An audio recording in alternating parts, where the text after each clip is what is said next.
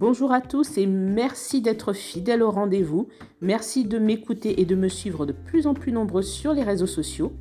Si ce n'est déjà fait, suivez-moi sur Instagram, Annie L'Envers, YouTube, Annie L'Envers, Facebook, l'univers d'Annie L'Envers, ou encore sur mon blog, vivre la vie simplement.onblog.fr.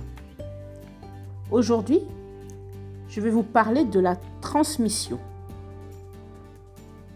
On a tous un savoir, un savoir-faire ou un savoir-être à partager avec les autres.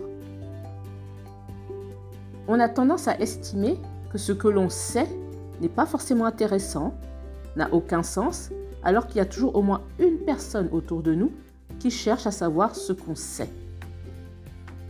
À force de ne pas être encouragé, de ne pas être écouté, parfois même d'être moqué, on se dit qu'il vaut mieux se taire et garder les choses qui nous intéressent pour soi. Tout le monde est passé par là. Tout le monde s'est déjà vu refoulé. Pour autant, cela ne veut rien dire. Tous les services que l'on propose aujourd'hui, toutes les plus belles inventions, toutes les plus belles histoires ont été torpillées avant de faire partie de la légende de l'humanité.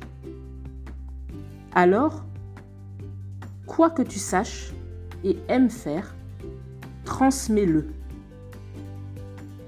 Certains verront le potentiel de ta parole ou de tes actes et te remercieront pour ce que tu leur as offert. Chacun son audima. Chacun a sa pierre à apporter à l'édifice du monde.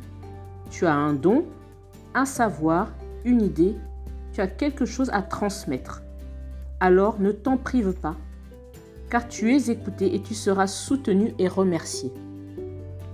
Ainsi, je m'adresse tout particulièrement aux entrepreneurs. N'ayez pas honte du produit que vous vendez. Il ne peut plaire à tout le monde, mais il y a des personnes qui sont demandeuses de ce que vous avez à leur offrir. Et n'hésitez pas à y mettre le prix. Investir en vous-même et à demander à ce que les autres aussi investissent en vous. Car le métier d'entrepreneur est avant tout une réciprocité. Ne l'oubliez pas. Merci à tous de m'avoir écouté et je vous dis à très bientôt.